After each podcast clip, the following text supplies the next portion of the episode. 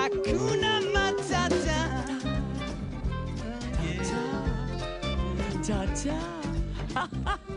Gente, tudo bom com vocês? Eu não vou responder perguntinha nenhuma, coisa nenhuma, não vou. Não quero hoje. Tô brincando. Mas olha só, adorei esse tema. Esse é um tema base, né? Assim, mudar, transformar, crescer, evoluir, isso está na base do que a gente está falando em termos de desenvolvimento humano, de ser melhor si mesmo, de. Então, isso está na base. Eu achei o tema sensacional, adorei as perguntas. Eu queria falar um pouquinho sobre o nosso funcionamento do ponto de vista da neurociência, né? Como é que o cérebro funciona, como é que a gente funciona, que ajuda um pouco a explicar a dificuldade que a gente tem, do que todo mundo tem, que todos nós temos, é que nós somos diferentes é, algumas pessoas têm mais dificuldade com isso, outras com mais dificuldade com outras coisas, mas todo mundo tem dificuldade com mudança. E eu vou explicar, vou começar um pouquinho, dando um pouquinho de base, nada muito difícil, assim, mas só para dar um pouco de clareza de que, primeiro, não tem nada de errado com a gente. Eu acho que uma das grandes um, coisas que a gente está fazendo aqui nas nossas conversas é desmistificar um monte de coisa, é simplificar um monte de coisa. E a simples desmistificação, a simplificação, ela já ajuda a gente a caminhar, ela já ajuda a gente a se mover. E o movimento é o que cura. A gente não parar é o que faz a gente ter uma vida mais plena, uma vida mais do jeito que a gente quer sentir. O que acontece, né? E a neurociência explica isso, vou super simplificar e resumir e tal. O que acontece é que o cérebro da gente busca padrões. E por que, que a gente busca padrões? A gente busca padrões como um mecanismo de sobrevivência. Então, é, lá atrás, quando a gente vivia lá nas cavernas, etc., eu buscava um padrão que um determinado cheiro, por exemplo, era um cheiro de tempestade. Que todos nós sabemos, né? A gente começa a sentir um cheirinho de chuva, às vezes nem começou a chover. Não em São Paulo, né? Que a gente sente cheiro de tudo, menos de chuva. Né? Mas quando você está no interior, não é assim? Você começa a sentir um cheirinho de chuva e nem começou a chover ainda, porque começou a chover em outro lugar, molhou a terra, aquele cheirinho da terra subiu para o ar e você sentiu aquele cheiro quilômetros de distância. É incrível que a gente faz isso, né? Lá na época das cavernas, você começava a sentir um cheiro, por exemplo, de chuva e não era exatamente uma chuvinha, podia ser uma tempestade. Então, você, pá, busca o padrão de referência, aonde isso está em você na sua experiência, que pode até ser uma experiência transmitida generacionalmente, e você se prepara, porque na época que você mora nas cavernas, uma chuvinha pode acabar com a sua casinha. Agora também, né? Enfim, vocês estão me entendendo o que eu quero dizer. Então, isso é um padrão. O outro padrão é a hora que eu ouço um determinado é, barulho de animal, eu sei que esse é um animal que eu vou caçar. Dependendo do barulho, eu sei que esse é um animal que eu vou ser caçada. Eu tenho que padronizar, porque porque isso me ajuda a sobreviver. Então, eu, assim, ah, quando tem esse tipo de barulho, eu tenho que sair correndo. Ah, quando tem esse tipo de barulho, eu tenho que sair caçando. Ah, quando tem esse tipo de som ou de cheiro, ou quando tem este comportamento no animal, ele levanta a orelha, abaixa a orelha, eu tenho que fazer alguma coisa porque isso tem uma indicação. Isso tudo a gente foi aprendendo a ler os vários sinais para que a gente possa buscar os padrões e separar aquilo que eu preciso fazer naquela, naquele momento para poder sobreviver. Essa busca de padrão também é a base do preconceito. O preconceito, que é pré-conceber, não é apenas aquele preconceito, ah, eu não gosto de é, homem de chapéu, não gosto de mulher de saia, não sei. Eu estou falando do preconceito, que é o pré-conceber, é você antecipar uma possibilidade. Trazendo isso tudo para a nossa vida cotidiana, nós já vamos chegar lá na questão da mudança que vocês estão perguntando. Por exemplo, você está dirigindo no trânsito em São Paulo, você para no farol perto do CEAGESP. Você estava com o vidro aberto, não sei porquê, e começa a chegar uma pessoa para pedir um dinheiro para você. O que, que acontece nessa hora? preconceito. Claro que eu fecho o vidro. Por quê? Porque eu não sei o que é aquela pessoa, se ela vai me assaltar, se ela só quer pedir um dinheiro. Nove em dez ela só quer pedir um dinheiro. Mas uma que queira me assaltar e seja essa, me ferrei. O preconceito tem essa função, ela tem essa função de nos proteger. E isso não é um preconceito no sentido de que você é uma pessoa ruim. Isso é um preconceito no sentido de que você é uma pessoa que está se preservando. E isso é evolução biológica. Entendem o que eu quero dizer? Não tem nada de ruim em você, você só está se preservando. Está fazendo sentido? A gente fica inseguro quando a gente não sabe, porque a gente está muito aberto a muitas informações, a muitos estímulos, a muita é, experiência o tempo todo. E aí a gente separa e põe para fora, ou para mais longe, ou para depois o quê? O que a gente não conhece. Claro, porque o que a gente conhece tá tudo bem, pode vir, vai chegando aí. É que nem quando você chega numa festa, você cumprimenta quem primeiro? Quem você não conhece ou que você conhece? É natural, não tem nada de errado com você. A questão é que, então, buscar padrão é, é uma ação humana, normal, adaptativa, por busca de adaptação e sobrevivência. Então, isso leva a gente para buscar um estado de conhecido. Então, a gente busca as coisas conhecidas, porque daí com essas coisas eu não tenho trabalho, eu já sei.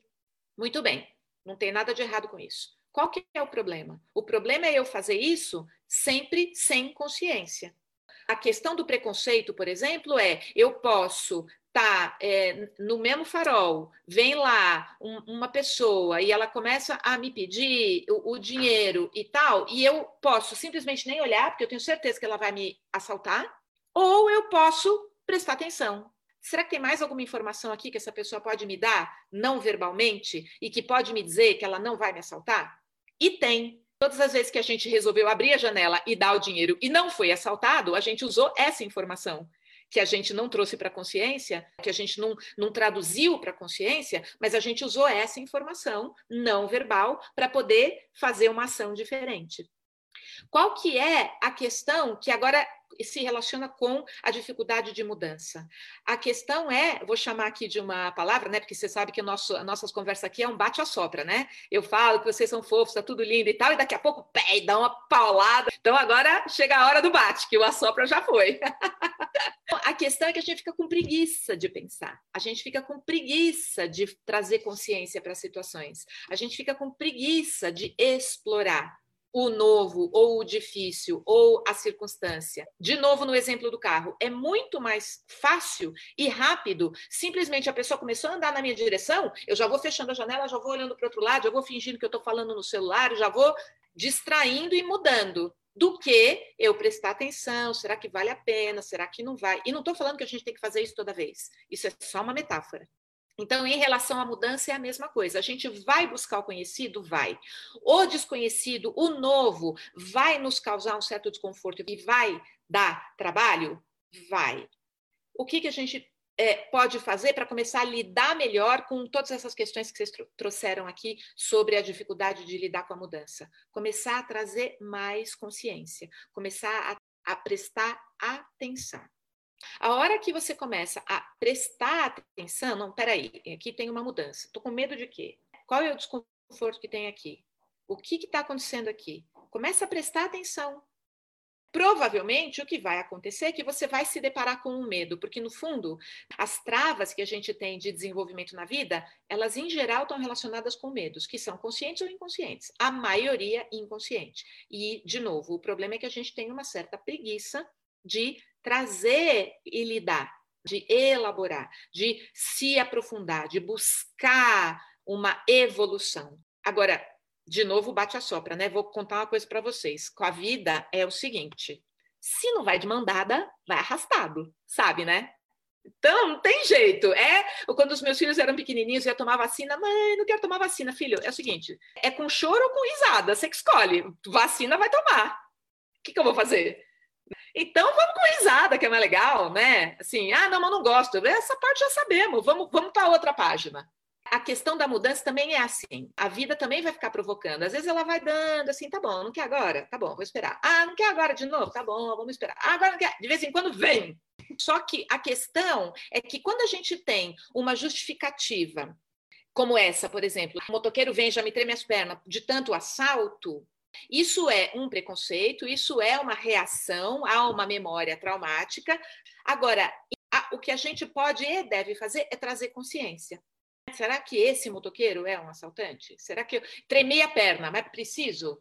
Para e faz a reflexão e traz para a consciência. Não significa que toda vez você vai conseguir, e não significa que conseguir é você não ter o preconceito. Conseguir pode ser só não ter o tremor na perna, porque quem que sofre com isso? É você. Então, o que eu estava falando sobre a antecipação e a busca de padrão é uma busca por uma tentativa de controle, né? Então, assim, ah, eu estou sentindo o cheiro da chuva, então eu vou tentar controlar o impacto disso sobre a minha vida. Aí eu estou ouvindo o barulho do bicho, eu vou tentar controlar o impacto disso sobre a minha vida. Não tem nada de errado. Muito pelo contrário, isso de novo é evolutivo, isso é humano, isso é biológico. A neurociência explica isso. A questão é que a gente não pode viver desse jeito, porque senão a gente é só bicho. Então, os animais também fazem isso. Antecipam com o seu animal de estimação, por exemplo. Você não precisa nem falar a palavra inteira, por exemplo, né? Passear, comida ou o nome dele. Você fala a primeira sílaba, ele já completa o resto, porque ele também está antecipando e preconceituando existe é o bicho. A gente é um pouquinho mais do que isso. A diferença é que a gente tem consciência, vamos usar. Agora foi a, hora do bate. Faz sentido o que eu estou falando? Muito bem. Agora é a hora do assopra de novo. O medo é um grande atrapalhador dos nossos processos evolutivos, porque a gente trava por medo. Vocês já sabem, eu trabalho com trauma, trabalho com fobia, com síndrome do pânico, com todas essas coisas. E eu fui primeiro estudar isso porque o medo era exatamente um imobilizador, ele atrapalhava o fluxo normal da vida de uma pessoa. Eu não tenho nenhuma dúvida que o medo é um grande vilão entre aspas, porque também ele é um grande protetor. A questão do medo é que você tem que ter consciência do medo. E uma coisa muito importante que as pessoas em geral não diferenciam é o seguinte: muitas pessoas esperam ausência de medo para fazer algum movimento. Eu espero não ter medo de dirigir para aprender a dirigir. Eu espero não ter medo de falar inglês para aprender, a falar inglês. E a gente fica esperando perder o medo para poder fazer aquilo. E a questão é: você não precisa eliminar o medo para se mover. Coragem é você fazer o que precisa ser feito, mesmo com medo. Acho que essa ideia é que é muito, muito importante, de você saber que você não precisa esperar a ausência de medo para se mover. É você fazer com medo, porque este aprendizado é que vai te dar o recurso para a próxima vez. De novo, minha história com a motoquinha. A primeira vez que eu saí de motoquinha, estava morrendo de medo. O que, que eu fiz? Saí com a motoquinha. Todas as vezes depois, eu continuei com medo. Até hoje. Só que hoje o medo é diferente do, do medo do primeiro dia. E eu já estou planejando uma viagem, né, porque eu tenho certeza que esse medo até lá vai desaparecer.